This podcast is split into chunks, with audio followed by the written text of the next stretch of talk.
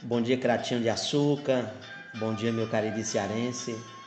Bom dia toda a comunidade do bairro Mutirão, na cidade do Crato. E bom dia às senhoras e senhores ouvintes. E bom dia aos internautas da Rádio Web Cafundó. Bom dia a todas e todos que escutam a Rádio Cafundocrato Ceará Brasil. Estamos aqui para realizar mais uma edição do programa Cultura em Debate, na apresentação de Anderson Andrade e Adriana Barbosa. Nesta manhã de 4 de julho de 2021, estaremos apresentando a nossa primeira edição do programa do mês de julho de 2021. Trataremos da cultura forrozeira. Falaremos da importância do forró para a região Nordeste como é o de conhecimento dos internautas, o mês de junho é e foi o período do ano em que o ritmo musical ganha destaque de norte a sul, de leste a oeste. É verdade, Adriana. E aí a gente vai conhecer a origem desse ritmo tipicamente brasileiro, né, o forró. E a gente vai conhecer a história do forró. Ela reúne muitas curiosidades, tá? E características que marcam bastante a cultura nordestina. É, a gente sabe que o nome forrobodó, né? Ele significa confusão, arrastar pé ou farra, né? O forró surgiu, Adriana e senhores ouvintes, no século XIX, lá pela região de Pernambuco, onde era realizado os bailes populares, né? E aí é, iniciou por ali, né, na região de Pernambuco. Talvez talvez, né, Pernambuco trouxe o mestre, né, o Luiz Gonzaga. Prossiga. Segundo os historiadores Anderson Andrade e ouvintes, o termo forró chegou ao Brasil junto com os escravos africanos, que naquela época eram enviados para o Rio de Janeiro e para o sertão nordestino. Além de referir-se às festas, o forró tornou-se um gênero musical consagrado no Brasil e torna-se patrimônio cultural e material do país. Verdade. O, o, estilo, o estilo, o forró, né, ele é marcado pelo som da zabumba, do triângulo, né, da sanfona e é representado pela dança, né, entre, entre dois casais que eles com os corpos bem coladinhos, eles começam a, a fazer o, arrast, o arrastapé, né, arrastando o chão. E foi a partir de 1950 que a história do forró começou a ganhar força em todo o cenário nacional, né? Isso porque no ano de 1949 o cantor e compositor Luiz Gonzaga, rei do Baião, gravou a música Forró de Mané Vito, né? Que caiu no gosto do povo e foi Luiz Gonzaga quem praticamente pro pro, popularizou né, a sanfona e o acordeon, né? O acordeon é a sanfona, viu gente? Então, desde então o ritmo passou a ser reconhecido por todos os cantos do Brasil, né? E aí o forró de Mané Vito é, é marcante, essa música. No início da história do forró, as composições eram inspiradas no modo de vida do povo nordestino e do povo do sertão. As letras musicais costumavam retratar os hábitos e costumes desse povo, desde as alegrias até as tristezas e dificuldades. Falava-se muito de amor, lembranças e saudades da terra natal. Verdade. É, a história do forró, ela tem suas fases, né? O forró, enquanto gênero musical, ele engloba vários estilos, chamado de shot, né? Representado pelos passos dois para lá, dois para cá, né? O baião que possui uma coreografia marcada pelos rodopios, né, os balanços e passos marcados, né? Já o chachado, ele tem uma diferença porque dança com os movimentos laterais, né? E aí praticamente o, o, o chachado, é, por dançar com esses movimentos laterais, ele, ele praticamente tem uma, é, é, é, uma particularidade, né? E aí o chachado, ele, ele arrasta os pés, né? E o tradicional arrasta-pé também, que a gente sabe que são alguns dos mais conhecidos, né? Os mais conhecidos, só repetindo, né? O shot, baião, chachado, né? E aí praticamente são os mais conhecidos pelo o forró, né? Com tudo isso, Anderson Andrade, em meados da década de 1970 e início da década de 1980, com a chegada de novos instrumentos musicais no meio artístico, este gênero começou a ganhar uma nova roupagem. A repaginada não se deu apenas no som, que passou a ser produzido com bateria, guitarra elétrica, baixo elétrico, além do teclado e saxofone, a partir dos anos de 1990 mas também nas coreografias. Verdade. Então, dessa forma, Adriana, é possível a gente dizer que a história do forró ele possui, possui três fases distintas. Né? A primeira é marcada na década de 1950, com o baião lançado por Luiz Gonzaga. Não é à toa que ele ficou conhecido, viu, como o rei do baião. Então, ele foi o responsável por abrir as portas para outros artistas do Nordeste como Jacques do Pandeiro, né? Marinês, Dominguinho, Sivuca, dentre outros artistas que se consagraram no forró. Em seguida, a partir de 1975, alguns artistas começaram a inovar na musicalidade, misturando os ritmos do pop e rock com o forró tradicional. Destacaram-se nessa segunda fase Alceu Valença, Geraldo Azevedo, Elba Ramário, Zé Ramalho, Gilberto Gil e Nando Cordel. Em meio à transição para a terceira fase, vale destacar alguns nomes regionais que consagraram-se no chamado forró universitário. São eles: Alcimar Monteiro, Petrúcio, Amorim e Jorge de Altinho. Verdade. Já a terceira geração, ela foi iniciada nos anos de 1990, é conhecida pelo formato do forró eletrônico, né? Quando a sanfona cedeu espaço para o, os equipamentos eletrônicos, né? Com um ritmo mais estilizado, os artistas dessa fase eles mesclaram outros gêneros musicais ao forró, a exemplo do sertanejo romântico, né? Então, nesse contexto, a formação de grupos compostos de muitos integrantes e bailarinas tornou-se cada vez mais comum, né? E entre as bandas que atingiram sucesso no país, a gente observa que nesse período da história do forró estão, daqui do estado do Ceará, o grupo Mastus com Leite, Banda Magníficos, Adriana, Banda Calcinha Preta, Aviões do Forró, né? Banda Brucelose, né? E outras e outras bandas. Dia Nacional do Forró, do pé de serra ao eletrônico, o forró é um estilo famoso nas festas juninas. É verdade que em algumas cidades da região Nordeste, como Campina Grande, Paraíba e Caruaru, Pernambuco, a tradição é mais intensa, mas não se pode negar que o ritmo contagia todos os estados brasileiros. Verdade. E aí a gente tem, Adriana, é, Caruaru, né, com as suas tradições juninas, a gente tem a Paraíba, né, com o maior São João do mundo, Campina Grande. E aí a gente considera uma expressão cultural do país, né? O forró, ele tem um dia especial, né, reservado no calendário nacional, que não é por acaso que o dia 13 de dezembro foi a data escolhida, né, por lei para celebrar essa data a representatividade do ritmo musical, né? e aí instituída em 2005 o Dia Nacional do Forró, em homenagem a Luiz Lua Gonzaga, o rei do Baião, né? Foi o dia que Luiz Gonzaga nasceu. E aí, praticamente, dia 13 de dezembro, se comemora o Dia do Forró em alusão, em homenagem ao nascimento do rei do Baião. E aí, Adriana, dentro desse nosso, desse nosso programa de hoje, a gente fala sobre o forró, não é isso? E aí, quem é que a gente, a gente vai trazer aqui de quebra para dialogar com a gente, Adriana? Uma entrevista com Alcimar Monteiro.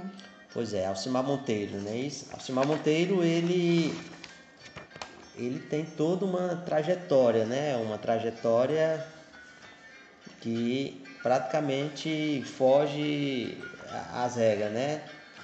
E aí, o Alcimar Monteiro, né? É, a gente a gente sabe que que o Alcimar Monteiro ele ele ele tem todo um histórico no forró, né? Tem. O Alcimar Monteiro, não é isso? Alcimar Monteiro, ele um cantor, compositor, nasceu no distrito de Ingazeiras, em Aurora, no Ceará, se mudou para o Juazeiro do Norte, onde passou sua infância.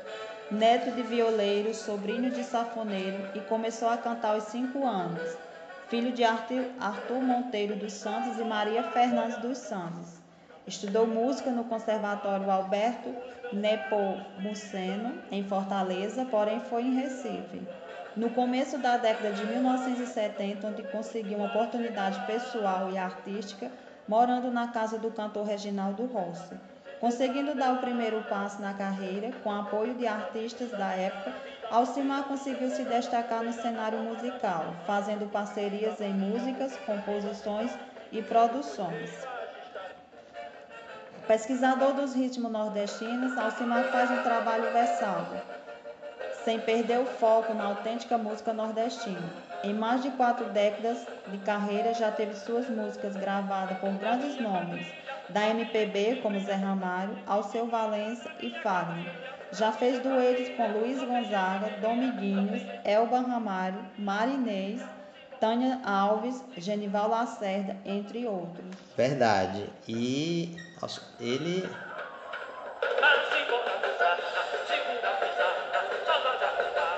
E, para que a gente possa né, ilustrar, o Alcimar Monteiro ele é considerado o rei do forró também, viu? O Alcimar. É, em 1975 ele decidiu fazer as malas, né? E tentou ganhar a vida em São Paulo. A sua fama nacional veio no, nos anos após, com os, com os álbuns, né? Fronteira, e em que teve a honra de gravar com Luiz Gonzaga e Marinês, né? Ele Portas, é, Janelas em 1987, outra música chamada Rosa dos Ventos, e aí praticamente ele ele se destacou muito, né, o Alcimar Monteiro. Assim como seus contemporâneos, Oswaldinho, Flávio José, Assisão, Jorge de Altínio e outros, Alcimar Monteiro é um artista que agregou novos elementos ao forró. As mudanças ocorreram na instrumentação, acrescentou percussões, metais, novos vocais e etc. Na forma musical, a adição de vocalizações, coro com vozes do próprio cantor, nos arranjos, ampla diversificação instrumental em vários discos e shows. No figurino, estabelece a cor branca como base do seu figurino, em contraponto às tonalidades do couro estabelecida por Luiz Gonzaga. Na interpretação nos ritmos, na performance e nas temáticas das letras. Busca uma leitura mais abrangente do Nordeste, não se reportando apenas ao sertão, mas estendendo-se às manifestações culturais dos diversos estados nordestinos. Verdade.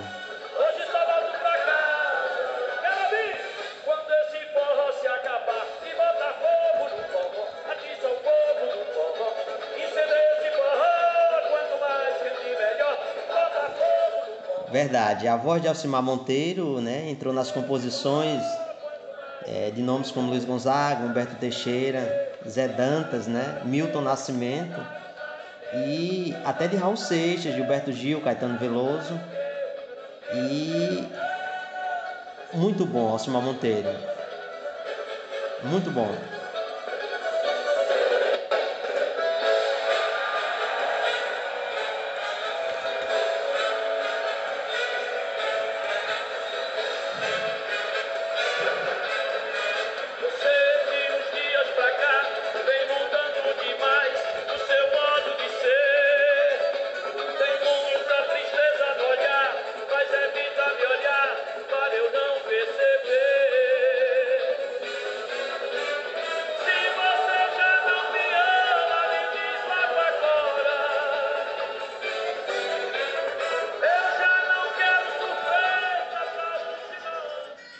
Pronto, aí a gente ouviu, né? Alcimar Monteiro. E agora a gente vai ouvir a entrevista dele, né? A entrevista do Alcimar, ele falando do forró pra gente. Com você, Alcimar. Não chorar, menino, ah, eu sou neto de cantador, sobrinho de sanfoneiro, minha mãe cantava muito bem. O forró, ele não pode perder a sua identidade, que é usar bumbo, triângulo e a sanfona. Em cima disso, pode botar o que você quiser, ele não perde a identidade e continuará sendo forró. Forró eletrônico é uma mentira, só isso. Precisa dizer o nome no meio da música, você não identifica. Eles lá a única salvação foi Rita de Cássia. E o Ceará que já exportou Chicanísio, Belchior, Renato Aragão. Hoje é o estado que mais exportou porcaria musical para o Brasil.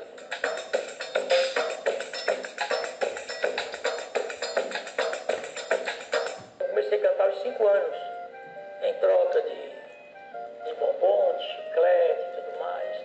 E esse convívio que eu tive com a cultura mais profunda, mais verdadeira, foi o norte que me ensinou, que me botou nesse caminho para a música popular brasileira. Muito sofrido, viu? Porque eu passei pelos programas de calouros, era show da semana. Na única rádio que tinha na cidade, para onde eu fui fazer o ginasial. Fiz o primário na vilazinha, fui fazer o ginasial lá. Era Rádio Iracema. E o programa, eu comecei a a, a tomar gosto pelo microfone ali. E depois passei pela banda de baile, que é a maior escola que o artista tem. Você canta para todo tipo de gente, todo tipo de, de lugar e todo tipo de música. E o meu maior ouvido era o rádio. Eu vi Luiz Gonzaga. Balança a rede pro menino não chorar, balança o menino sim, ah. Jackson do Pandeiro. Eu fui para Limoeiro e gostei do forró de lá. Então eu, eu cresci nesse meio e todo o norte da minha carreira foi voltada para a cultura popular, porque eu sou neto de cantador, sobrinho de sanfoneiro. E dancei reizado quando era criança. Ouvia bandas cabaçais. Então a minha, a minha trajetória artística foi do aprendizado ao profissionalismo foi muito doído, muito sofrido, que eu passei por essas fases todas. Olha, é o seguinte, zabumba, triângulo, sanfona, que é o grave. É o agudo. E a sanfona é a parte de harmonia. Que é que te dá uma base para você entrar no tom, cantar direitinho. E a modernidade que eu botei guitarra, metais, violino. Tem uma introdução para ver com o Zé Ramalho, que a introdução é de cello. O forró, ele não pode perder sua identidade, que é usar bumbo, triângulo e a sanfona. Em cima disso, pode botar o que você quiser, que ele não perde a identidade e continuará sendo forró.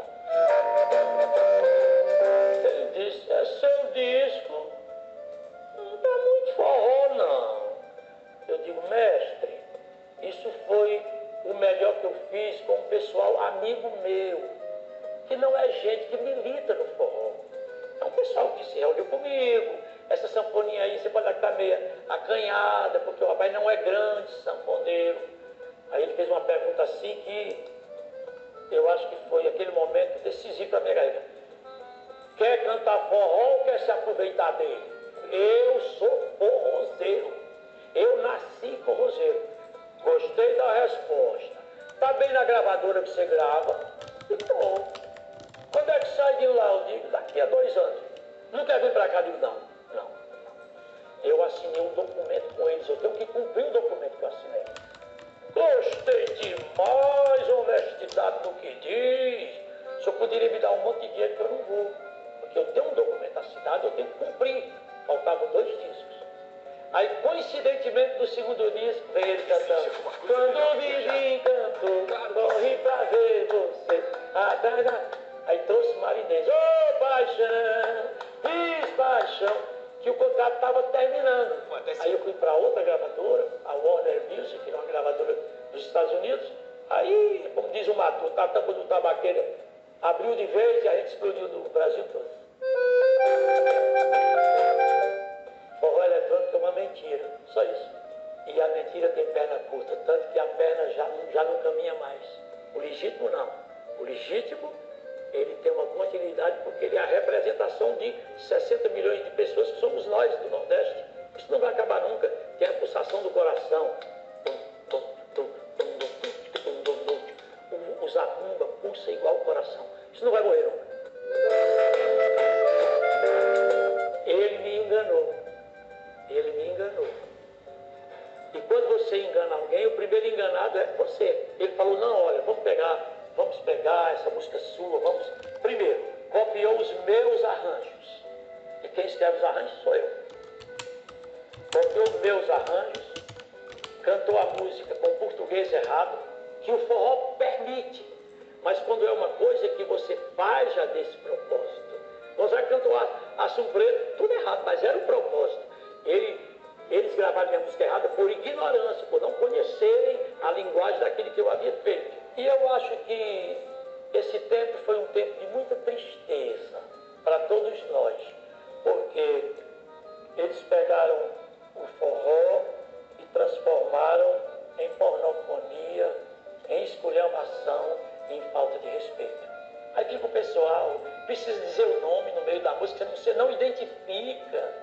Eu não preciso falar meu nome no meio do que eu estou cantando, minha voz é meu coração. Eu não canto da boca para fora, eu canto da boca para dentro. Quando eu emito a voz, vem sentimento. Não é uma brincadeira, como dizia Gonzaga, de menino buchudo, não. Isso é uma coisa muito séria. Isso é uma coisa que é o legado de um povo, de uma geração, de uma gente. E eu acho que Rita de Cássia compõe bem. Não deu sorte nos intérpretes, que ela, talvez até por uma questão de sobrevivência, teve que subjugar, teve que se subjugar. Aí veio Marcel Melo, veio Pedro Samurim, veio João Paulo Júnior. Gente que compõe assim, como que bebe água com facilidade incrível, entendeu? E eu acho que naquela fase, naquela fase para mim, deles lá, que eu faço questão de sou cearense, mas não me misturo com eles, a única salvação foi Rita de Cássia. E o Ceará que já exportou Chicanismo, Belchior, Renato Aragão, para o clássico, Alberto Nepomuceno, Eliazar de Carvalho, Humberto Teixeira. Hoje é o estado que mais exportou porcaria musical para o Brasil. É um crime que eles cometeram com o forró e com a nossa cultura. E com o povo cearense também. Eu tive numa rádio, no estado do Rio Grande do Norte, o cara falou assim, você é um artista consagrado, não precisa nem ouvir o teu trabalho para tocar. Agora a programação está vendida. Você pode comprar a programação de uma emissora para incutir na cabeça das crianças aquela porcaria, dizendo que aquilo é música. Tenhamos consciência. Só fio metal. Eu acho que cultura não se vende nem se compra, se faz. É isso que tem que ser feito. Gonzaga disse uma vez para mim o seguinte: você tem uma voz identificada, viu? Não precisa dizer para ninguém nada, não, que a gente sabe que é você que está cantando. Agora, crie um tipo para ser representativo, porque olha como ele estava com o olho lá, virar uma informação muito rápida, que é a internet hoje. E quem não tiver um tipo definido passará despercebido. Estava ligado ou não estava? A internet hoje, aí, as redes sociais hoje, bota um artista em primeiro lugar, no outro dia bota ele no chão. Então Gonzaga estava certo. Ele, ele anteviu uma coisa que nós estamos vendo hoje. Eu acho que essa palavra é meio pesada. Tem interesses econômicos. E que eles não gostam de mim porque eu não cedo a esses interesses. E sabe qual é a saída que eles dizem? Está velho, está ultrapassado, está estereotipado. Não. Minha música não é sazonal. Ela é permanente. Ela não morre nunca. Eu disse com o Luiz Gonzaga em Belo Horizonte, chegou uma menininha de 5 anos. Seu Luiz, me deu um autógrafo. Aí quando ele autografou, que ele escrevia mal, né? Sem analfabeto. Luiz, aí quando ela chegou, falou, tá vendo? Dizem que eu estou superado. Eu tô, eu tô nela, eu tô nela. Tá vendo? Uma menina de 5 anos pedindo autógrafo a um homem de 70. Então é uma música que não tem idade para você conduzir esse trabalho. E eu acho que tudo isso é muito bom porque dissipa os preconceitos. Eu respeito, eu respeito talvez até mais uma pessoa de cabelos brancos do que de cabelos pretos, porque dos cabelos brancos estão a vivência, a sabedoria e os ensinamentos que podem passar para a gente. Gonzaga foi um superstar e observava muitas coisas, viu? Ele olhava, ele via. Ele disse uma coisa para mim uma vez, o artista não pode viver de passado. Agora, o passado tem que viver nele. E é o seguinte: se você vive de passado, você vira um museu. Meu. Eu não sou um museu, não. O passado vive em mim. Porque se eu não preservar esse passado, como é que eu vou idealizar o meu futuro? Se o presente eu estou vivendo agora. Não sai daí inteligente demais. Gravou Capinã, cantou com Milton Nascimento, Cantou quando está com o Nelson Gonçalves, com um, um Elba, com um Gal, esse pessoal todo. Ele, me disse, ele falou que a maior alegria que ele teve na vida dele é quando ele ouviu o Caetano cantando.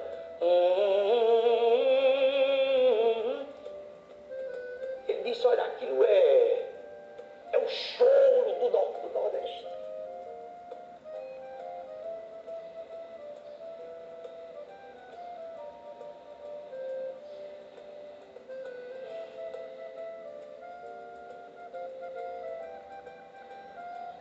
país ainda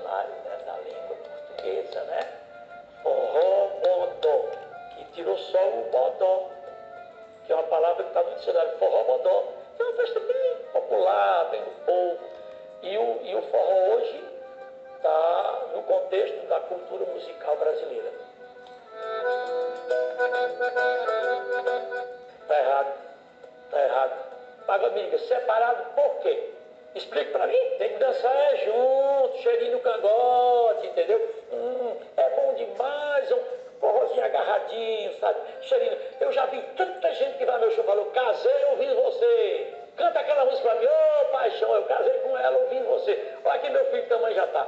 Isso é uma coisa que quem não tem o que falar é o famoso enche linguiça. Enche linguiça, ele está enchendo linguiça porque ele não tem o que dizer. Forró é para dançar é junto, agarradinho, cheirinho no cangote, sabe? É como essa menina que ganhou o D15, sua né? suadeira do cangote sua. É isso que tem que ser. Nós somos isso. Como é que eu vou negar o que nós somos? Se eu nego o que eu sou, eu não sou ninguém. Ouvi falar no nome desse rapaz. Eu não conheço o trabalho dele. Então eu não posso julgar uma coisa que eu não conheço, que não existe, que não está no contexto cultural, que não é música. Isso é uma brincadeira. Então é coisa para menino brincar. Como eu já sou um homem adulto, eu não brinco com essas coisas vulgares, não. Eu vejo com bons olhos, viu? Eu viajo muito, trio de forró está aumentando em todo canto. Eu ouço a Rádio Asa Branca de Brasília tocando forró o dia todo. É, eu vejo as rádios do Rio de Janeiro tocando forró o dia todo. Não é com aquela frequência, porque ainda existe um pouco de resistência. Mas não tem outra saída. Vai tocar o quê? Tem que tocar o samba, forró, que são culturas do Brasil. Bumba, meu boi. Bumba, meu boi. Eu acho que o Bumba Meu Boi é um, é um ritmo que ainda não chegou nos grandes centros. Eu gosto do meu show, tem no meu show, o Bumba Meu Boi. Eu acho que o frevo, patrimônio material da humanidade, precisa urgentemente botar a cara na janela, porque é cultura do Brasil. O carimbó lá, eu, desse disco eu gravei com a Abu Ramalho, um carimbó, falando do Sírio de Nazaré. E eu acho o seguinte, tem tudo para continuar sendo grandioso, porque pior do que o que estava não ficará. E com certeza vai ficar melhor do que o que está.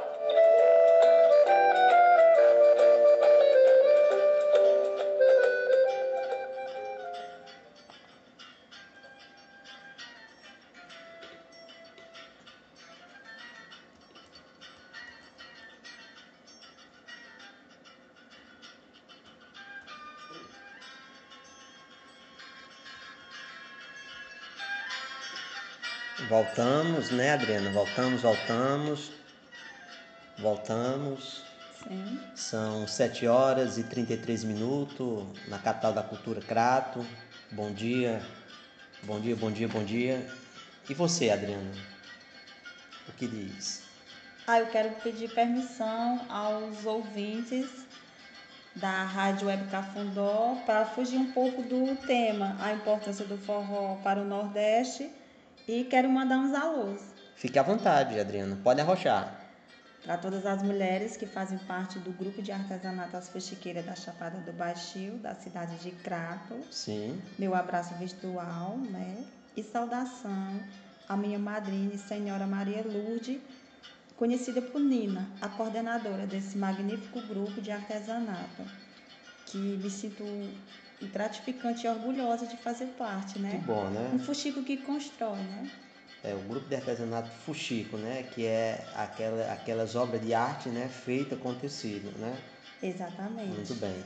Eu aproveito também a ocasião, quero mandar o meu abraço a todos que nos escutam nessa manhã de domingo, né? E quero mandar o meu alô para a Reca, né? o sacolão da Reca, que deve estar nos ouvindo nessa manhã de 4 de julho de 2021, né? Estamos falando hoje sobre o forró, um pouco de forró. Apresentamos nesse instante aqui é, a história na versão do Alcimar Monteiro.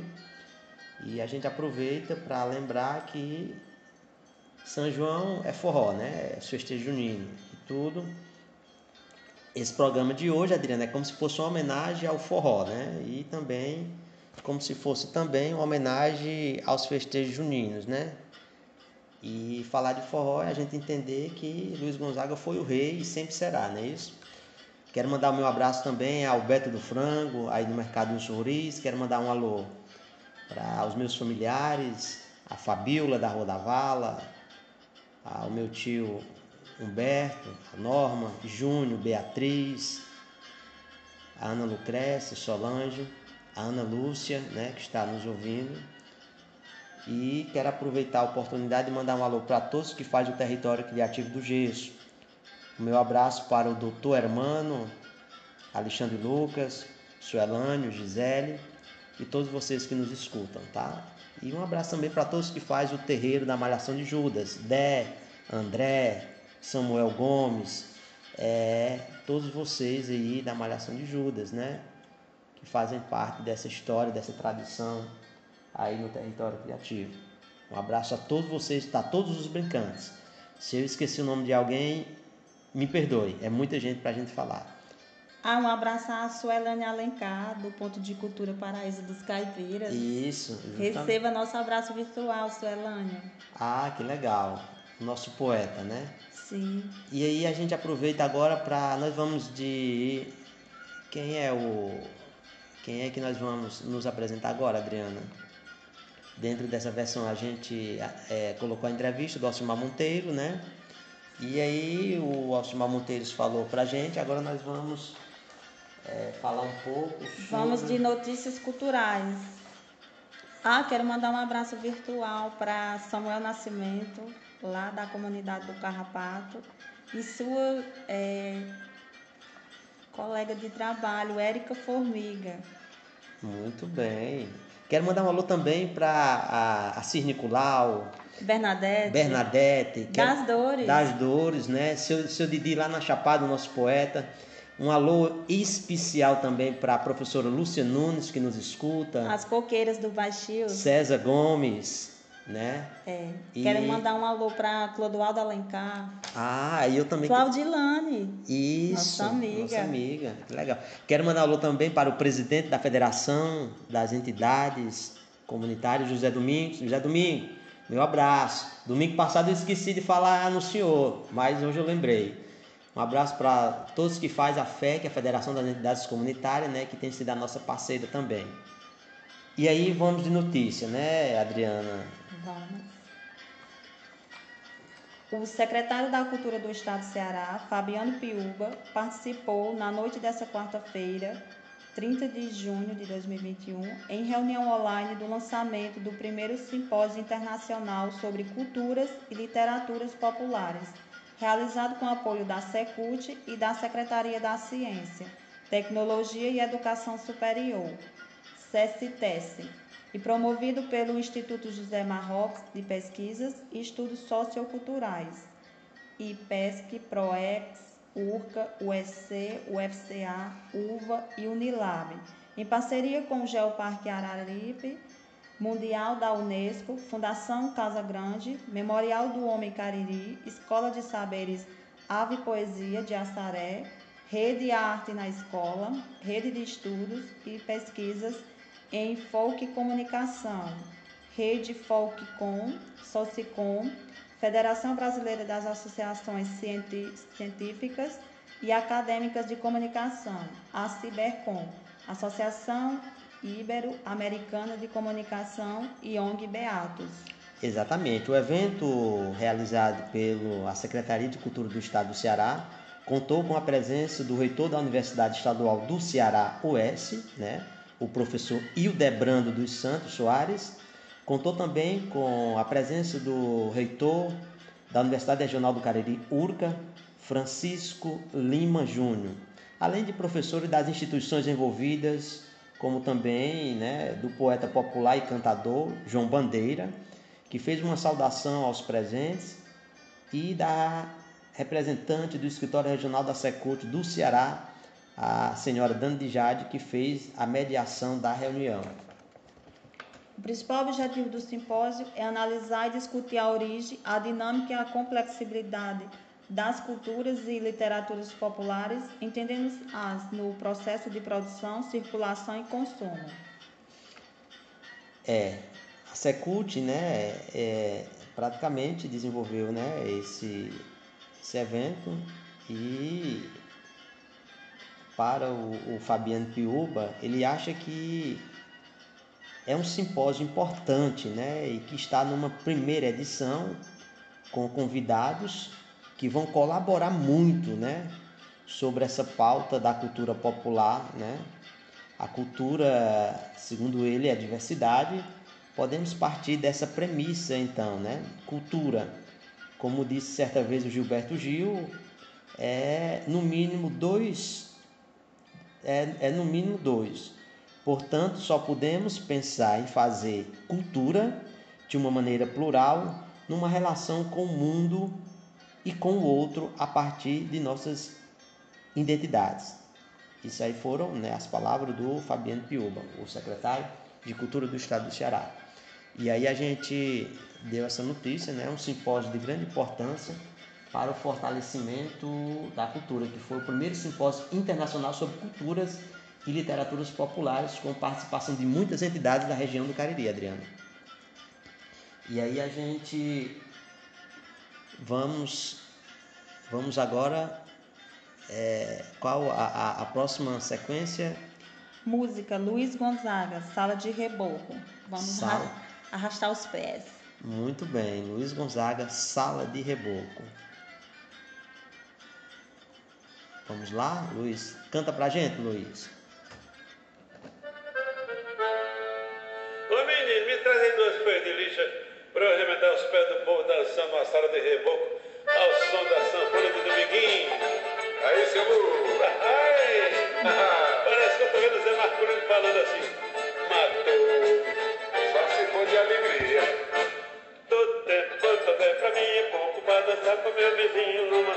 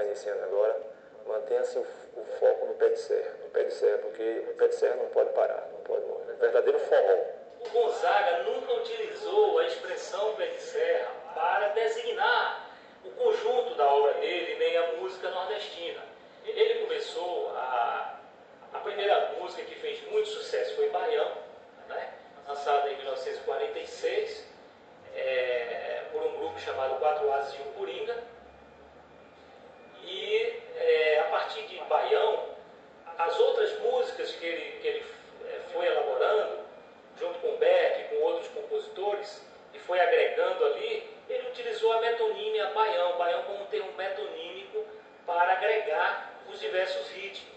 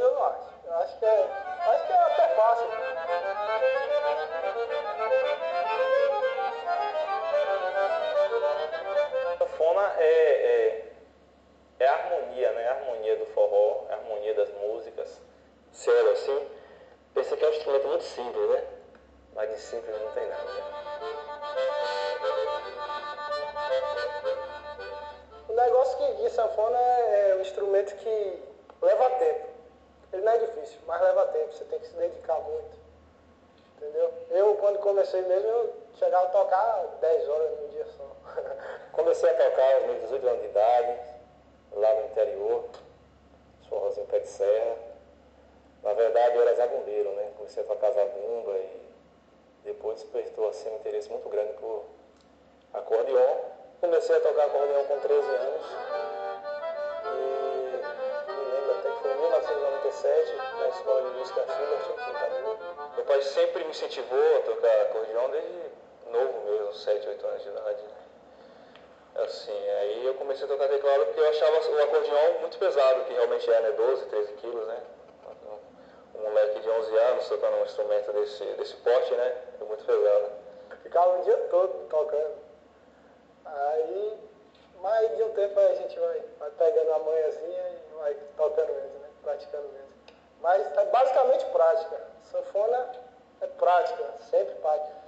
Mesmo você tenha assim 10 minutos do dia, você tem que pegar sanfona. Só 10 minutos já, já faz diferença.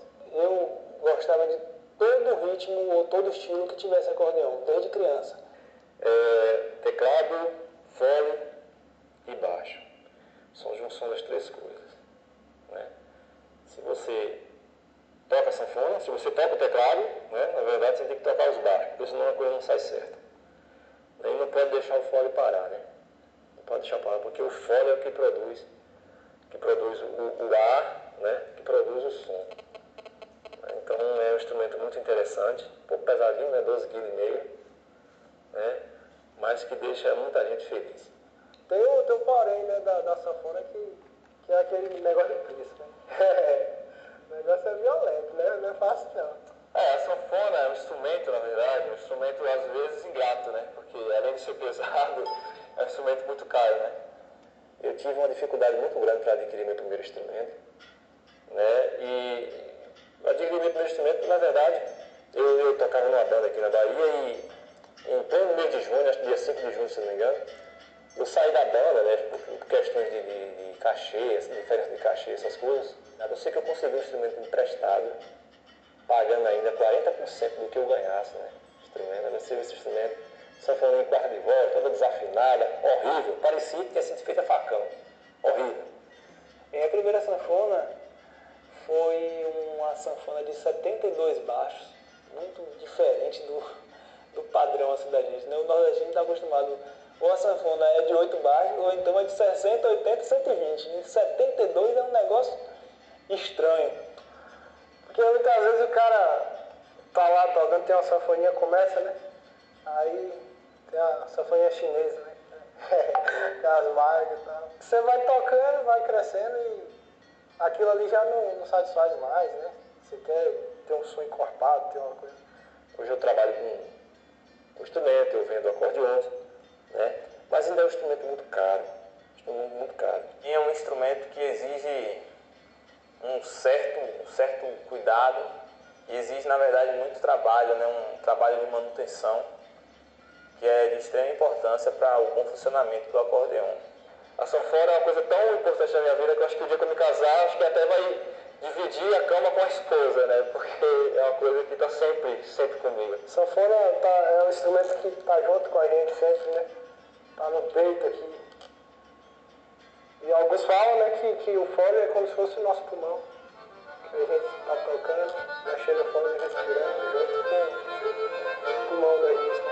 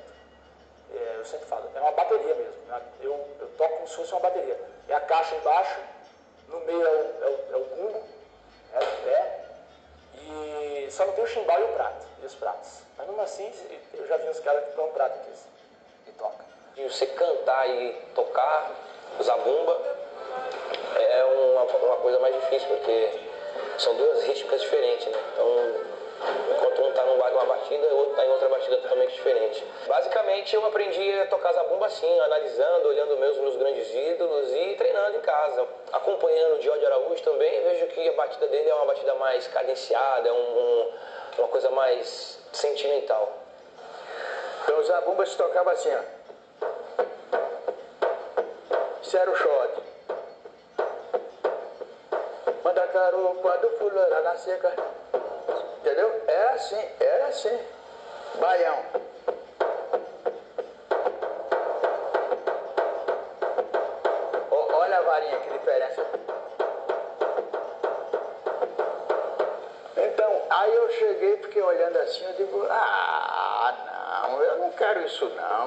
fazer bem diferente. Quando eu comecei a tocar, entendeu? Aí os caras disseram,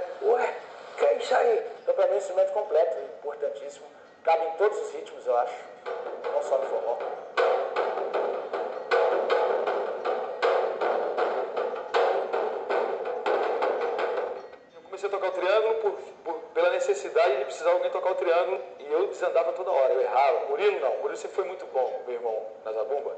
Desde pequeno ele, ele tinha 11 anos, ele ficava batendo na mesa, né? Tá, tá, tá. E eu mais velho, né, observando. Eu falei, pai, compra uma bateria para ele. Ele toca. Eu não pensava em zabumba, eu pensava numa bateria, porque ele era doido. Eu, meu pai comprou uma bateria para ele e deu de presente de aniversário. E ele tocava, ele subiu na bateria, montou uma bateriazinha lá, bateria de profissional. Então ele sempre foi muito bom, o negócio de ritmo, essas coisas, ele sempre foi bom. Então quando eu comecei a tocar, tive que acompanhar ele no triângulo. E não conseguia. Ele zoava, eu saía, eu saía do. O triângulo começa, né? né? Eu tocava. É o contrário disso eu não sei nem tocar, o contrário disso hoje. Mas sabe quando você toca, ele tá tocando de um jeito, você toca de outro, e sai atrapalhado? Eu errava, ele ria da minha cara. Isso no iníciozinho, 2002, ele ria. Eu falei, calma, você vai ver, você não vai aprender. Porque o triângulo parece que é fácil. Parece sozinho, ele é horrível. Ninguém aguenta.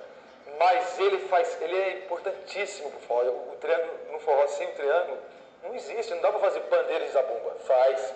Mas aí o cara fala assim, tá faltando uma coisinha, porque o cara. né, É o triângulo. Esse aqui, ó. Bom pra caramba. E aí, é, não é fácil tocar o triângulo, como as pessoas acham que é. É simples, mas não é fácil. Tem uma, uma realidade aqui para fazer. Tem o baião, tem. Acho que é a mesma coisa, mas não. O baião de um jeito, o forró de outro, o shot de outro, o arrastapé que é difícil. Para aprender o arrastapé, para mim foi uma, uma luta. Acho que faz dois anos que eu sei tocar arrastapé.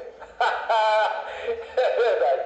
Mas hoje eu toco, hoje eu fico lá, para, para, aprendi, porque dói, os, dói, os, dói nos lugares, na mão, no braço, que é difícil de você manter quatro músicas seguidas sem desandar.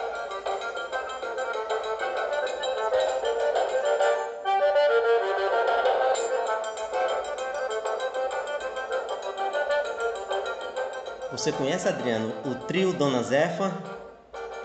Não? Estou conhecendo agora. Pois é, forrozinho do bom. Sim, é muito bom. Dá vontade até de dançar. Pois é. Trio Dona Zefa. É uma espécie de forró universitário, viu? Eita, forró bom.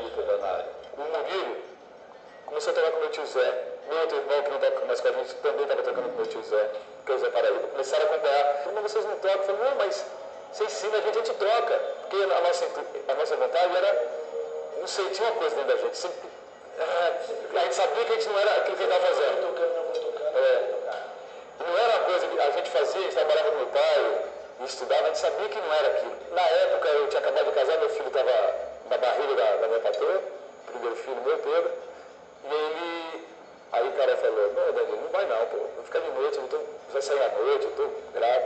Aí foi que o outro irmão meu, Marcelo, começou a tocar, os dois começaram a tocar. Aí tocaram durante um ano, comentar, mas eles tinham parado de acompanhar meu tio, depois de um ano, né? E aí quando eu cheguei em casa, eu cheguei na casa do meu pai, estavam os dois lá chateados, tudo mais novinho ainda, né? Bem mais novo, 12 anos atrás, não, 10, 11. Eu falei, pô, o que aconteceu? Não, tô, ah, não vamos tocar mais. Eu falei, não, vamos tocar. Foi o seguinte, Marcelo, você toca sanfona, eu vou tocar o triângulo, a Juliana vai cantar e eu vou tocar os abusos. Passou o tempo, a Juliana saiu e a gente precisava mostrar de novo a cara, que o trio não era mais a Juliana. Eu comecei a cantar e a gente até ia querer colocar outra cantora, mas eu falei, ah, vamos fazer a gente mesmo, porque é mais barato, fica só os três, né? É, mais fácil. Mais fácil andar.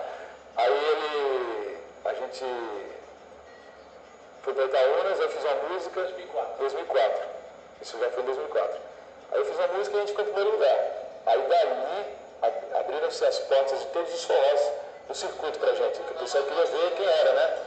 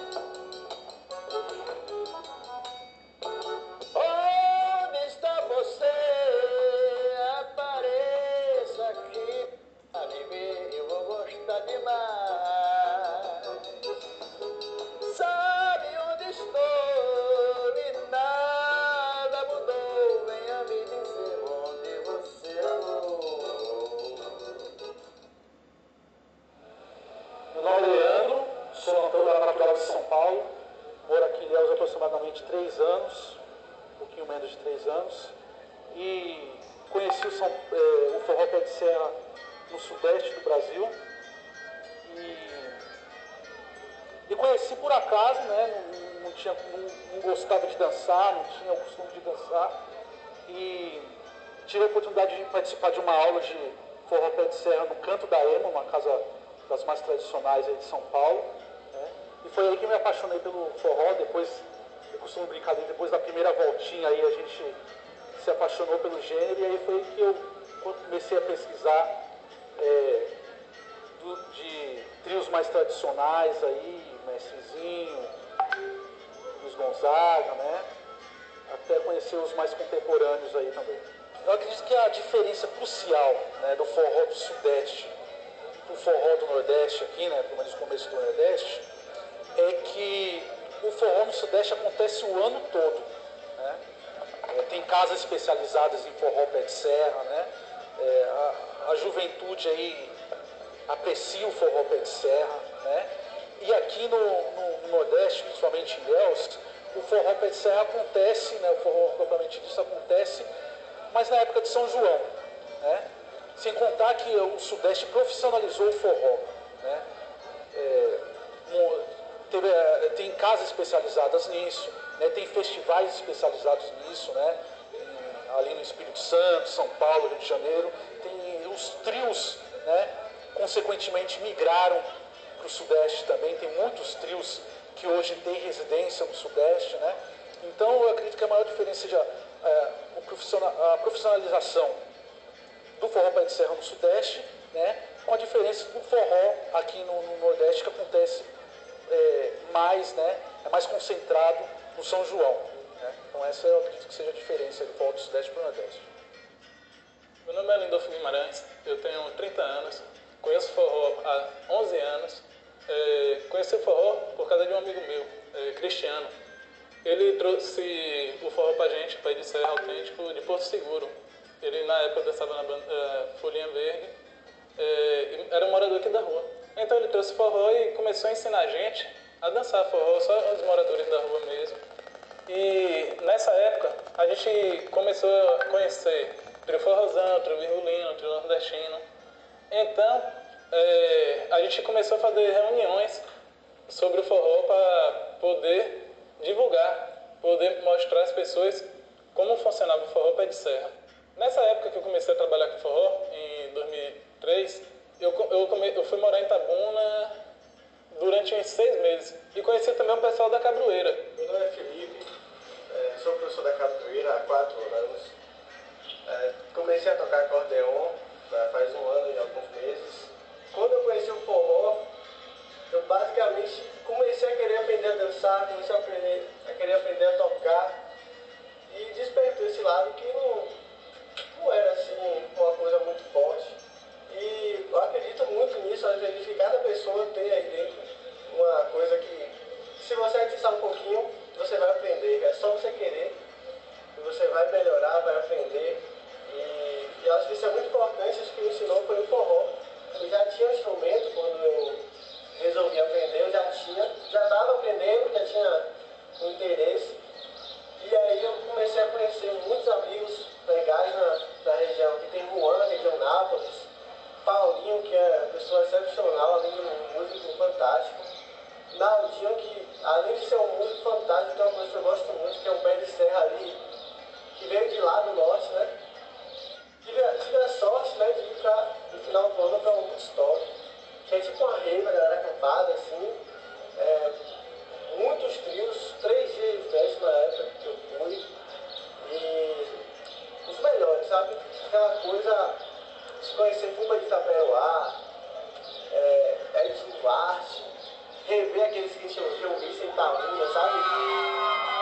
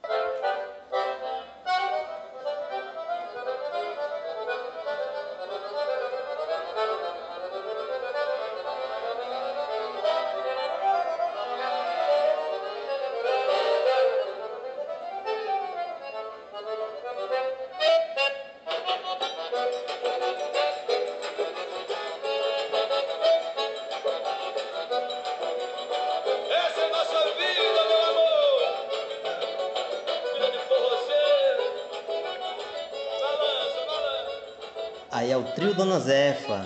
Trio Dona Zefa, né? Trio esse formado por Danilo Ramalho, Triângulo e Voz, Murilo Ramalho, Zabumba Voz e Marcelo Ramalho, Safone e Voz. Com muita alegria humildade, pegada e coragem, esses três jovens vêm conquistando o Brasil com uma maneira de tocar inconfundível. Que ótimo, uma maravilha.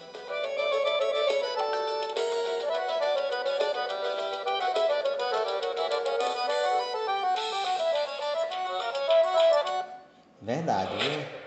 É aí praticamente a gente ouviu, né? O trio Dona Zefa, né? E o trio Dona Zefa é inconfundível, né? Inconfundível. Trio Dona Zefa, né? É, a gente mergulhando um pouco na história, Adriana, deles, a gente vai ver que os pais nordestinos, é, os pais né, do interior da Paraíba, o, o, avô e o tio né, do, do grupo, foi nesse clima que nasceram e foram criados os três meninos que não podiam gostar de outra coisa, Adriana, senão o forró autêntico pé de serra, né? O, o grupo Dona Zefa é uma homenagem que os três irmãos, né, fizeram à sua mãe, uma das maiores incentivadoras do trio, além de, é claro, né, o, o seu pai fanático que era fanático por forró, né? O trio Dona Zefa hoje é destaque no cenário nacional, Adriana. E como eles mesmos dizem, a grande força para entrarem na graça dos forrozeiros veio de Itaúnas. Em 2004, participaram do importante FENFIT, Festival Nacional de Forró de Itaúnas, e conquistaram com a música própria o primeiro lugar, além do prêmio de melhor safoneiro do festival para Marcelo. É, e em Vitória, Belo Horizonte, São Paulo, né? Em Caravaí, Rio de Janeiro, além de, claro, de Campina e região, acolheram, né? E, e o trio está de braços abertos fazendo show por todo o país. Não agora por conta da pandemia, né? O Dona Zefa.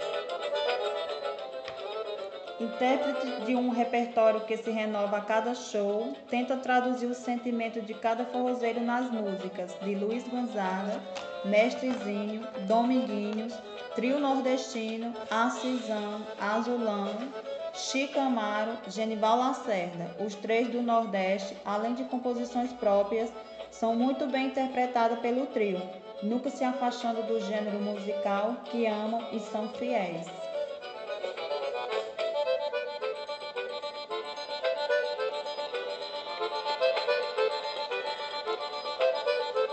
Adriana, são 8 horas e 20 minutos na cidade do Crato, né? Está se indo o programa, né? Vamos ver o que é que a gente bota aí, né? Aproveitar o programa.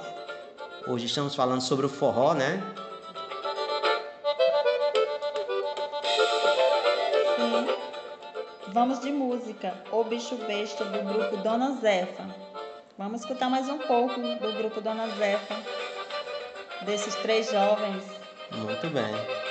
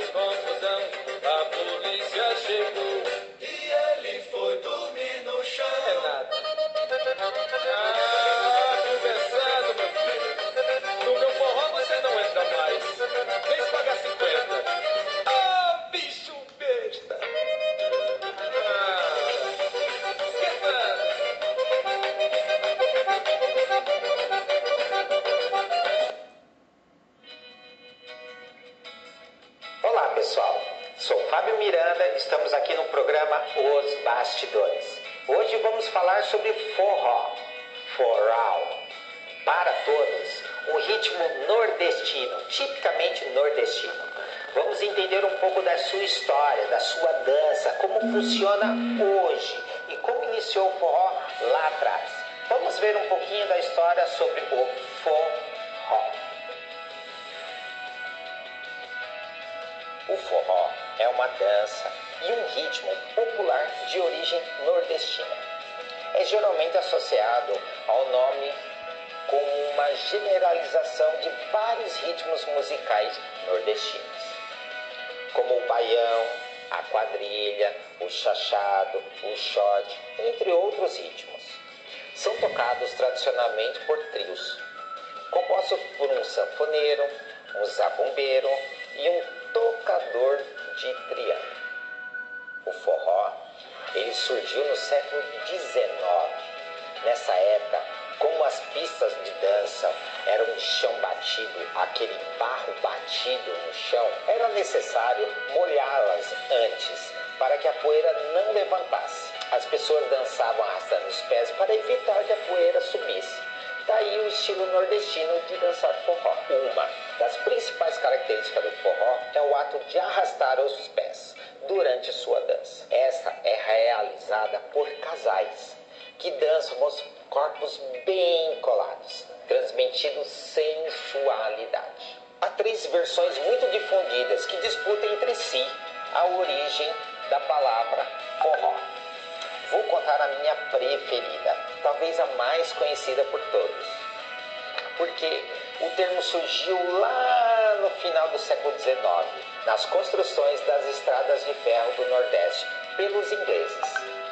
Esses realizavam festas frequentemente, nem sempre abertas à população, mas quando a festa era aberta a todos, escrevia-se na entrada For All. Isto é, para todos. Então, o termo forró teria surgido com a variação dessa pronúncia em inglês. For all, for all, for all, for all, forró. E aí virou forró. Essa é a versão que eu mais amo. O forró tornou-se um fenômeno pop na década de 1950.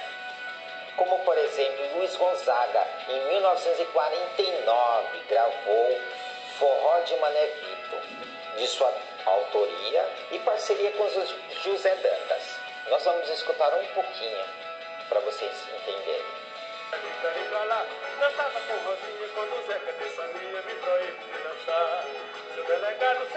Eu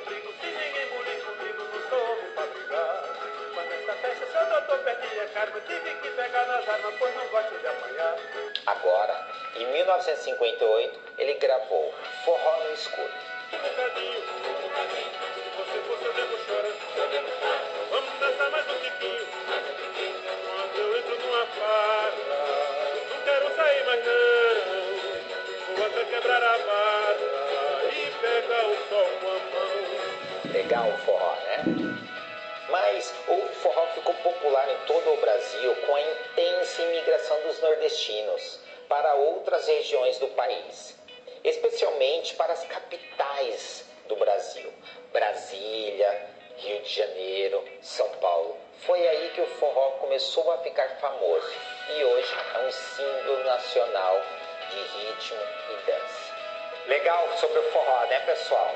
Isso é uma, um ritmo eu amo de paixão. Eu considero um dos ritmos mais fáceis de dançar. E hoje ele é dançado no Brasil inteiro. Mas sobre os outros ritmos, outras danças, tudo nós vamos escutar aqui nos Os Bastidores. Vamos ter entrevistas, vamos ter dança, vamos ter espetáculos, vamos ter apresentações, aulas, tudo, tudo isso aqui no Os Bastidores. Também temos o, lan o lançamento do site Os Bastidores, onde vai ser um portal. Um portal onde você vai ficar tudo sabendo o que está acontecendo no mundo da dança. Se inscreva-se no canal Gramofone no Ar para assistir o programa Os Bastidores. Não esqueça de assistir o programa Sala de Estar com Verinha Figueiredo aqui. Bora, Valdones!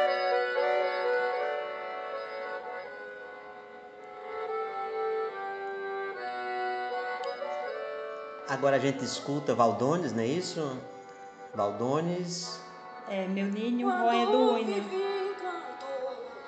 Corri pra ver você atrás da serra, o sol tava pra se esconder. Quando você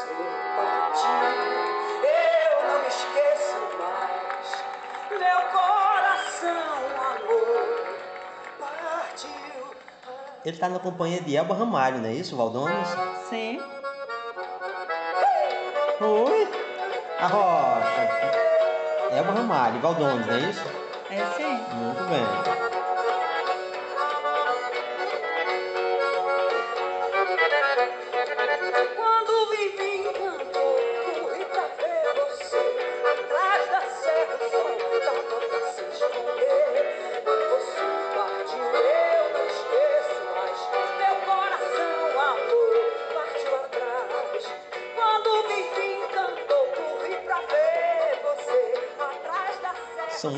Músicas, não é isso, Adriano?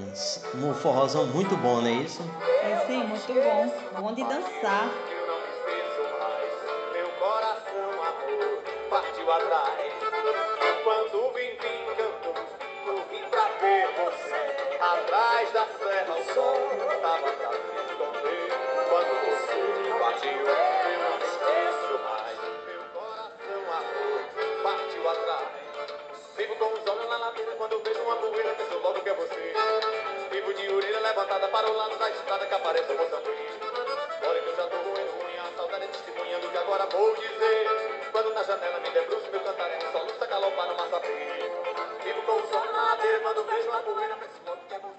Gente agora traz agora a fala do Fala de Jamile Rocha, professora.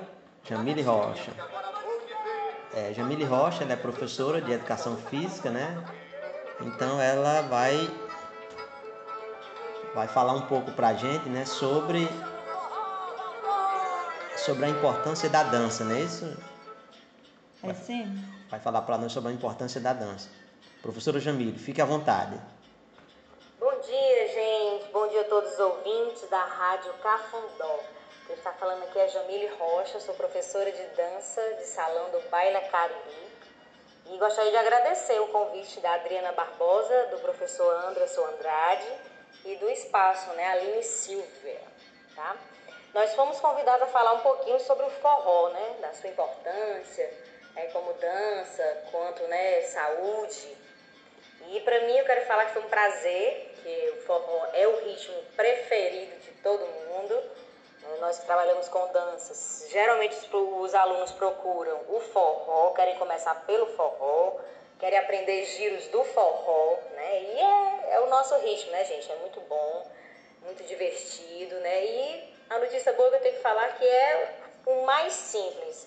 Realmente é o ritmo mais simples de se aprender, é dançar dois, né? Os giros, é, o dois pra lá, o dois pra cá, bem coladinho. Então, assim, é muito bom. A gente indica que você que quer começar a dançar, comece pelo forró. E você fazer uma aula de dança tem inúmeros benefícios, né? Me- Melhora a coordenação motora, fortalece a sua musculatura, reduz o estresse, né? Que hoje nosso dia a dia é tão corrido, com essa pandemia e tudo isso, ansiedade, né? Você vai relaxar, você vai fazer amizades. E estimula também o nosso cérebro, né? Nossa memória, melhora a nossa flexibilidade, postura, equilíbrio. Então são inúmeros benefícios que a dança tem. Você só tem a ganhar fazendo aula de dança, né? E na aula de dança existem alguns estilos de forró, né? Tem um forró eletrônico, tem um forró universitário, pé de serra. Então você vai escolher qual tipo de forró você quer aprender, quer praticar? E é isso. Você que não, ainda não curte lá o nosso Instagram, vai lá e curte, é Baila Cariri. Lá vão estar nossas aulas, né? As fotos de, das nossas turmas, os lugares onde a gente dá aula, tanto no Crato como Juazeiro. Tá? Também trabalhamos com aulas particulares, tá? E temos que falar também do espaço de dança Aline, nós estamos lá todas as terças e quintas, a partir das 8h15 da noite, às 20h15, tá? Precinho camarada que cabe no seu bolso. Você vai fazer aula com Baila Cariri, vai se divertir, vai aprender a dançar. E você vai ver como é fácil. Metodologia nossa, totalmente moderna e você aprende. Pois é isso, gente. O Baile Cariri é conhecido por dar atenção individualizada a cada um dos seus alunos. Então não perde tempo e anota aí o telefone: 99906 2167. Vou repetir, hein? 99906 2167. Aguardo vocês nas aulas, hein? Beijo! Aí, aí tivemos a professora, né, falando sobre a importância, né, da, do forró, né. É, amiga Adriana, quero mandar meu alô a todos vocês aí da Chapada do Baixio, viu? A todo mundo, né? Dona Cícera, Manuela, Miele, é, Raimunda, Ana, Penha. Penha, né? Quero mandar meu alô a todos vocês aí da cidade de Missão Velha, é, professora Lúcia Chaves, é, Salete Chaves, Cineuma, todo mundo aí de Missão Velha. E um alusão para você que nos escuta na região do Cariri. E você, vai mandar um alô para quem? Ah, para os nossos camaradas da Rádio Cafundó. É? Para o Nascimento. Ah, que Lili legal. Jambo, lá de Barbalha. Muito bem. Juliana. Isso. Léo Carvalho. Olha aí que turma grande, né? Ricardo. Olha aí que bom. Os nossos coleguinhas, né? E mais uma Rafael vez. da mídia. É, quero mandar também o meu alô, né, para todos vocês aí da Rádio Cafundó, que somos nós, né? Fazendo a Rádio Caf- Cafundó. E aí a gente, você me lembrou. Se você não me lembra, eu ia passar batido, né? E quero mandar um alô mais uma vez a você do mercado Walter Peixoto, né? Eu, falei no mercado Wilson Ruiz. E agora eu falo a você que nos escuta no mercado Walter Peixoto. Ah, quero mandar um alô para João, que está nos escutando lá de São Paulo. Receba meu abraço virtual, João. Ah, que- Léo, lá do Barro Branco. E todos os internautas da bem. Rádio Web Cafundó, que está nos ouvindo. Lembrando que você está ouvindo, né, a nossa homenagem que nós estamos fazendo ao forró, né? Estamos É. falando de forró. Espero que estejam forroseando aí por casa, né? E aprendendo um pouco da história do forró, como surgiu. Exatamente. Adriana, a gente traz agora o O Pedro, Pedro Lucas. Pedro Lucas, que é o coordenador do Museu do Gonzagão lá em Dom Quintino, não é isso? E que sabe tudo de forró. Ah, meu Sabe abraço só aí. tudo. Meu abraço aí a todos vocês de Dom Quintino. Quero mandar um abraço pro professor Leonardo, aí em Dom Quintino, Ponta da Serra. Quero mandar um abraço também para o professor Jackson, lá em Juazeiro do Norte, né, que está nos ouvindo. E quero abraçar todos que fazem a cultura do nosso município e nossa região do Cariri, né? Um abraço ao secretário de Cultura, né, Amadeu de Freitas. Um abraço para Bel Castro, lá no Belmonte, que, de- que provavelmente está nos ouvindo. Bel, um abraço. Ah, um abraço, Bel Castro. Seu Dedê também. Ah, o Wilton Dedê, o ex-secretário de Cultura também. Um abraço a todos. Erasmo. Erasmo, isso. Muita gente, né, pra gente falar. É, a minhas companheiras e companheiros da Feira dos Produtos Orgânicos, assistida pela Matesse. Ah, que legal. Quero mandar. Ah, já que você falou em feira, quero mandar um abraço para minha amiga Anaísa, né? Anaísa da Imatesse. Um abraço para você, né? Um abraço para você. Para o Seu- Simon, É. o Senhor Porto. Porto, né? E aí é muita gente, né, pra gente falar. E a gente fica muito feliz, né? Porque duas horas de programa já estão se indo. E agora nós vamos trazer, vamos parar de enrolation e vamos trazer o Pedro Lucas, não é isso? É, o Pedro Lucas. Pedro Lucas vai falar um pouco sobre a importância do forró e de Gonzaga. Bom dia, professor Anderson. Bom dia a todos os ouvintes da Rádio Cafundó. Meu nome é Pedro Lucas Feitosa, fundador do Museu Luiz Gonzaga. E venho aqui a convite do ilustre professor Anderson, tá bom? Um grande agente cultural, para falar um pouco sobre a importância de Luiz Gonzaga para todos nós, tanto para o forró quanto para o Nordeste. Né? O Luiz Gonzaga eu acho que dispensa comentários quando se trata de importante né? E hoje, é, eu estou gravando esse dia 29, dia de São Pedro, a gente lembra muito da musicalidade da pessoa do Luiz Gonzaga nas festas juninas, né? Porque ele foi um cara muito importante para divulgação e compartilhamento do que era a cultura nordestina. Né? E realmente ele traz isso na sua bagagem artística, no seu jeito de se vestir, de cangaceiro, de vaqueiro, né? E para falar sobre a importância do Luiz Gonzaga, a gente tem que voltar lá atrás, quando o Luiz Gonzaga sai do Exu, vai para Fortaleza e por fim vai parar no Rio de Janeiro, onde ele realmente começa a sua vida de tocador, né? Não foi fácil, como qualquer outra coisa que a gente vai começar, não é fácil, mas o Luiz Gonzaga foi um sujeito de muita sorte, de muita sorte mesmo. Né? Começou a tocar em bares, botiquins e começou a se estruturar musicalmente, né? frequentou diversas rádios, sofreu muito preconceito, principalmente por se vestir é, de cangaceiro e também por ser nordestino. Então, assim, a gente já chega em outra parte, a importância do Luiz Gonzaga para o Nordeste.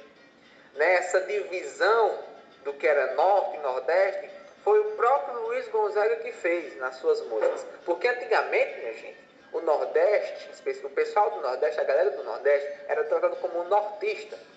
Né? Mesmo tendo a divisão geográfica, mas era tudo norte. Era tipo acima da Bahia é norte. Né? E o Luiz Gonzaga realmente entrou nisso e colocou, olha minha gente, a gente tem um Nordeste aí para se, se tratar e temos um Nordeste cheio de gente boa, cheio de cultura e principalmente de observação. O Luiz Gonzaga foi um cara que observou muito. Tem uma frase, professor Anderson, e todo mundo que está é, nos ouvindo. Tem uma frase do próprio Luiz Gonzaga que ele disse: Quero ser lembrado como um sanfoneiro que amou e cantou muito seu povo. E cantou os padres, os cangaceiros, os retirantes, os covardes, os valentes, o amor. Olha aí que coisa massa. Né? Então a gente deixa é, isso como um legado para todo mundo. Na verdade, ele deixou isso como um legado para todo mundo. Vamos observar, minha gente, o que nós temos ao nosso redor, né? tudo que a gente tem de bom. Né? Luiz Gonzaga cantou a fauna, a flora, os retirantes, é, aquela família que vai para o sul, assim como ele fez, né? e todo mundo. Então, assim, a importância do Luiz Gonzaga para nós, para nós cratenses também, da região do Cariri, para quem não sabe, Luiz Gonzaga foi muito importante aqui para essa região, tá certo? Que, por exemplo, ele ajudou na construção da igreja de São Francisco de Assis, que agora não falta, falta um pouco a memória, mas é ali atrás do, do Colégio Violeta Raiz, se eu não me engano. Né? E dentre outras coisas que ele foi responsável também. Né? Pela estruturação dos shows da Expocrato também. Então, assim, a importância do Luiz Gonzaga para o Nordeste, para o forró, é imenso. Né? Podemos até dizer que o Luiz Gonzaga fundou o forró né, com o baião, depois com o shot, pegando da herança do cangaço, com chachada, ele juntou tudo isso e fez um ritmo bem animado. Eu vou mostrar pra vocês como se dança o baião. E é isso aí, minha gente.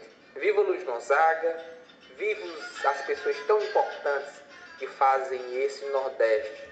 Né? Não há o preconceito contra o Nordeste, não ao preconceito contra as nossas músicas, que a gente vê muita coisa aí que indevida. Vamos trazer de volta o nosso forró raiz para os São João, né, e tudo mais, tá bom? Então, viva o Luiz Gonzaga! O Luiz Gonzaga é super mega importante para a nossa cultura e para nós que somos nordestinos, tá bom?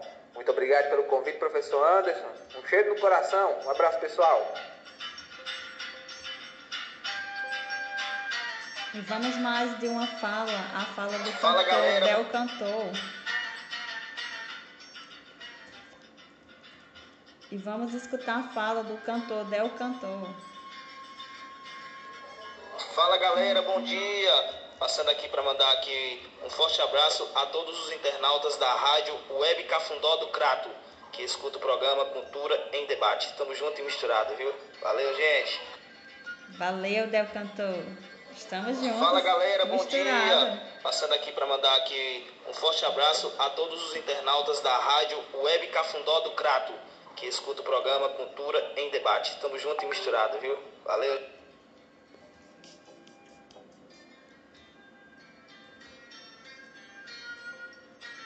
E aí, Adriana, a gente chega quase ao fim do programa, não é isso?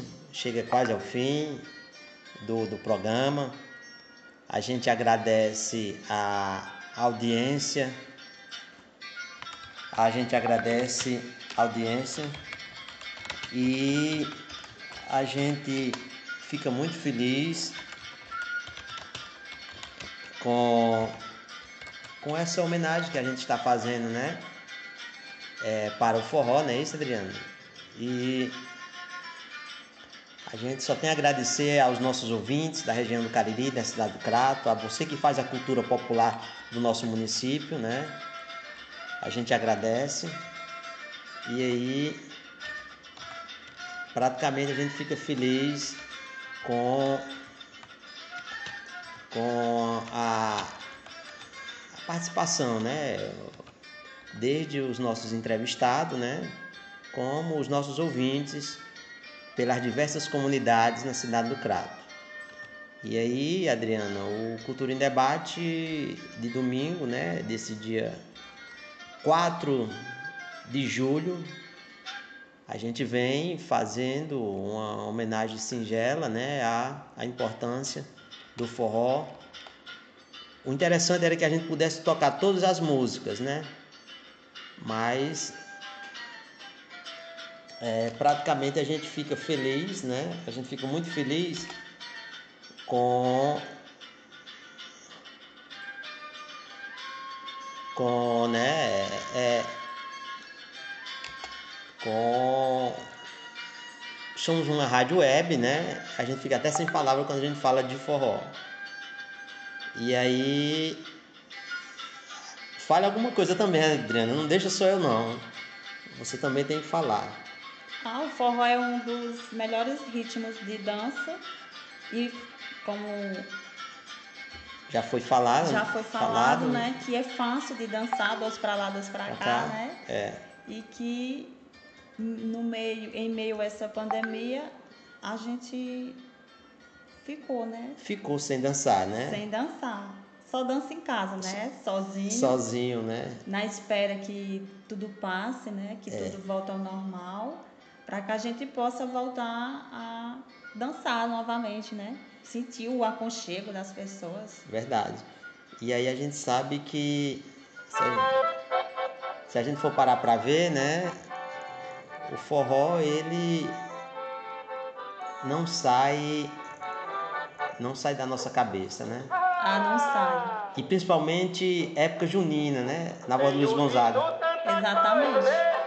Aprendeu a dançar forró igual andar de bicicleta. Você não esquece nunca mais. Verdade. Luiz Gonzaga. Nós temos muito nós temos muitos forrós bons, né? Temos sim.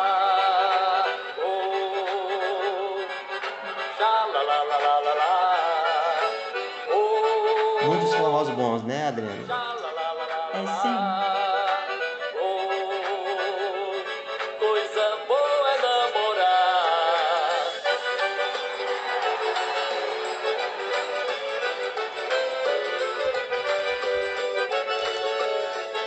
E muitos que ficou na memória, né? Verdade. Muitos forrós que, né, ficou na memória da gente e não tem como a gente esquecer, né? Ah, não pode. E principalmente se tiver um romance para lembrar, né? Aquele namorozinho de adolescente, de Sente, escola, de né? escola, verdade. E forró é isso, né? Forró é é é isso, né? Forró é isso. E aí a gente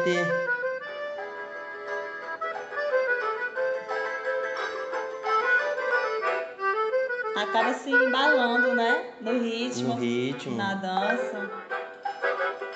A todo mundo eu dou perguntando pro meu bem, sil, sil, sil, tendo o Música boa, letra maravilhosa.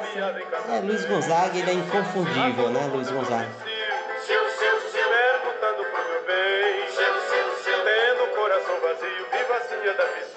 Se sabia vem cá debru- também. debruçando com a letra, né? É como se fosse assim, uma história que, que já foi vivida, Já né? foi vivenciada. Exato. É como o próprio Pedro Lucas falou, né? Luiz Gonzaga ele cantou o Nordeste, cantou os animais, can- cantava a floresta. E Exatamente. certa vez eu ouvi uma pessoa dizer que que praticamente, Adriano, é, o Luiz Gonzaga é alta árvore que ninguém sabe o tamanho, né?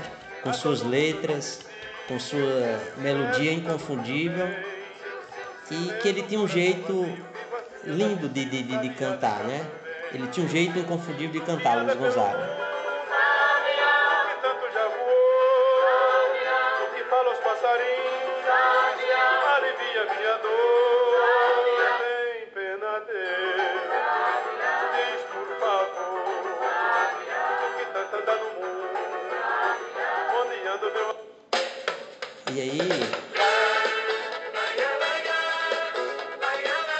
Jorge de Altino, você já ouviu Jorge de Altino? Muito bom também, né? Muito bom sim.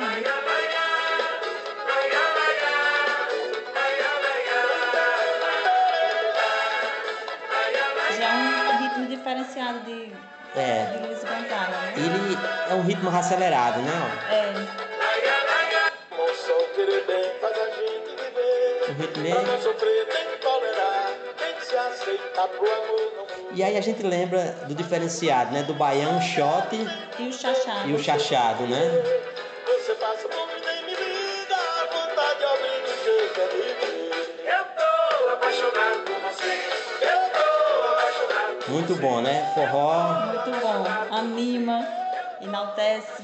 diverte, né? Se diverte, emagrece.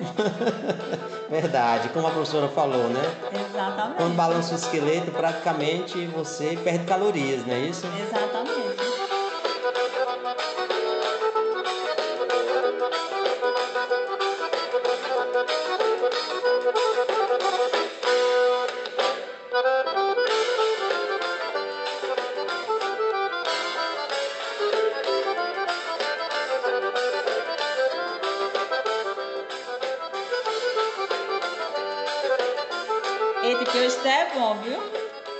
Estamos praticamente.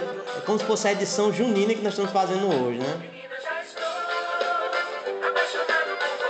É muita, é muita música que nós tínhamos para tocar, né? Mais duas horas no tempo se passa.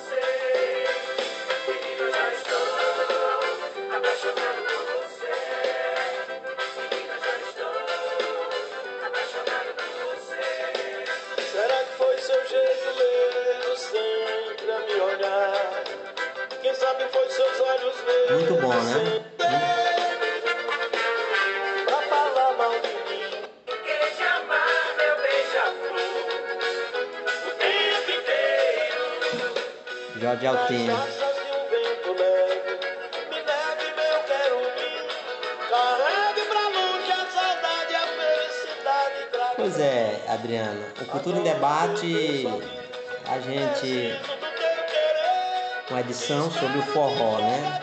É a importância do forró para o Nordeste. E para o Brasil também, né? Exatamente.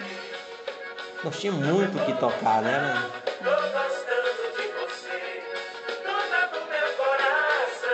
Acredito que cada pessoa tem uma história para contar. Ah, com certeza. E não é pouco não, viu?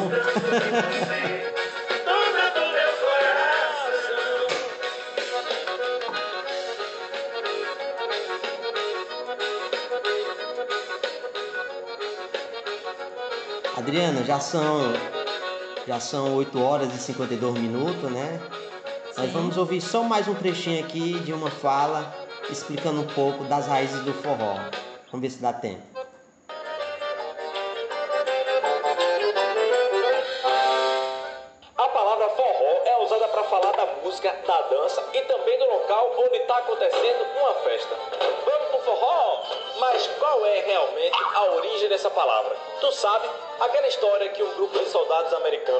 Natal, durante a Segunda Guerra, deram uma festa e colocaram a placa escrita forró, que significa para todos em inglês, já não é mais aceita.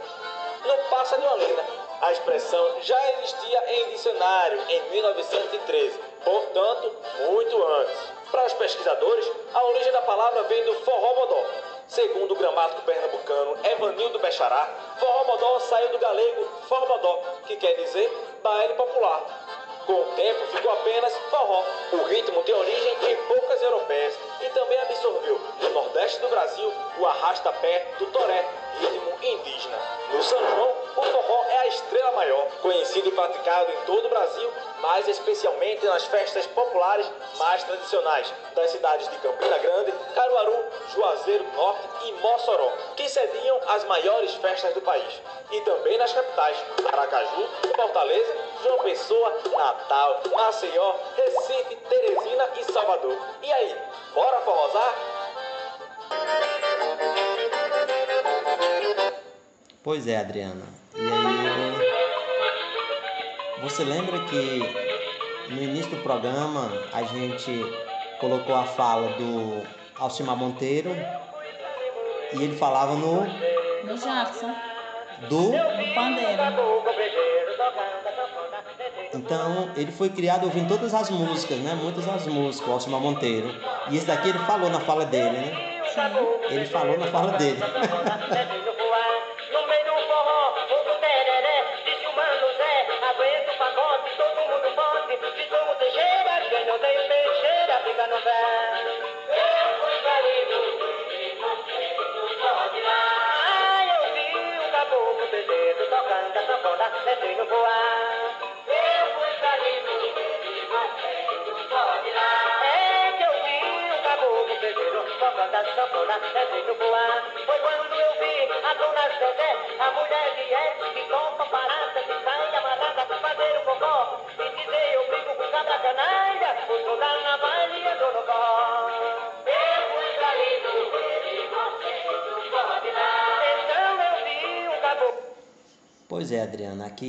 a gente fica feliz, né? A gente fica muito feliz. E aqui os forró eletrônicos, né?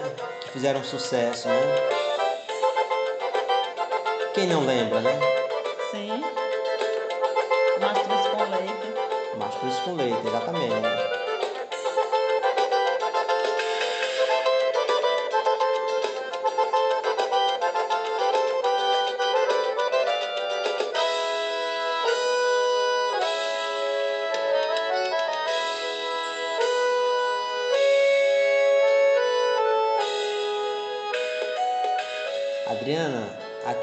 Solo, né? Do Mastruz com leite do sanfoneiro Medeiros, né? Muito bom, né? Exatamente. Bom demais.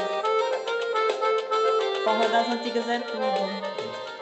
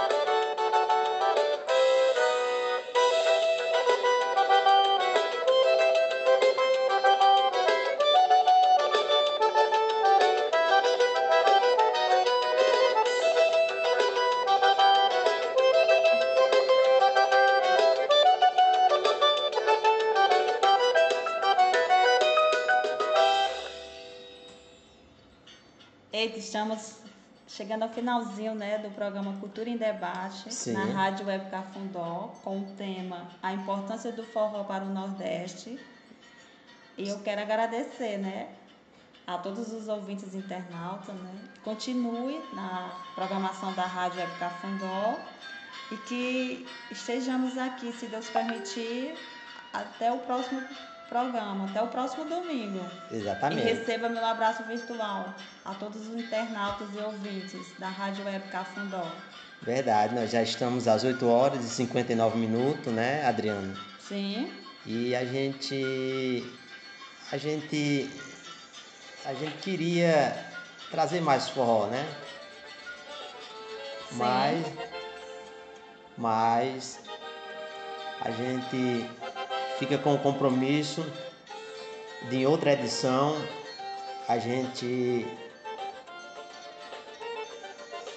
a gente fica com outro compromisso, né? Em outra edição a gente fazer bonito. Então, são 8 horas, a gente encerra o programa, agradece Agradecer também a Nascimento, né, que está É. junto com a gente. ao nascimento e, e que aí praticamente é o nosso sonoplasta. Nascimento, um abraço, Nascimento.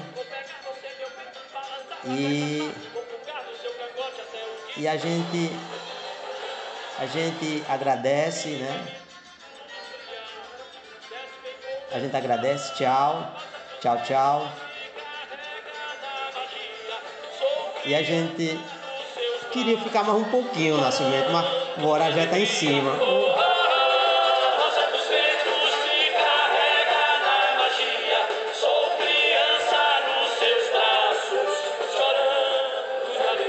Pois é, Adriana. Fiquem todos com, fiquem todos com Deus e até o próximo domingo. sem espinho e me mostrou o caminho onde eu tenho que chegar. Nessa luz do espelho que radia toda noite,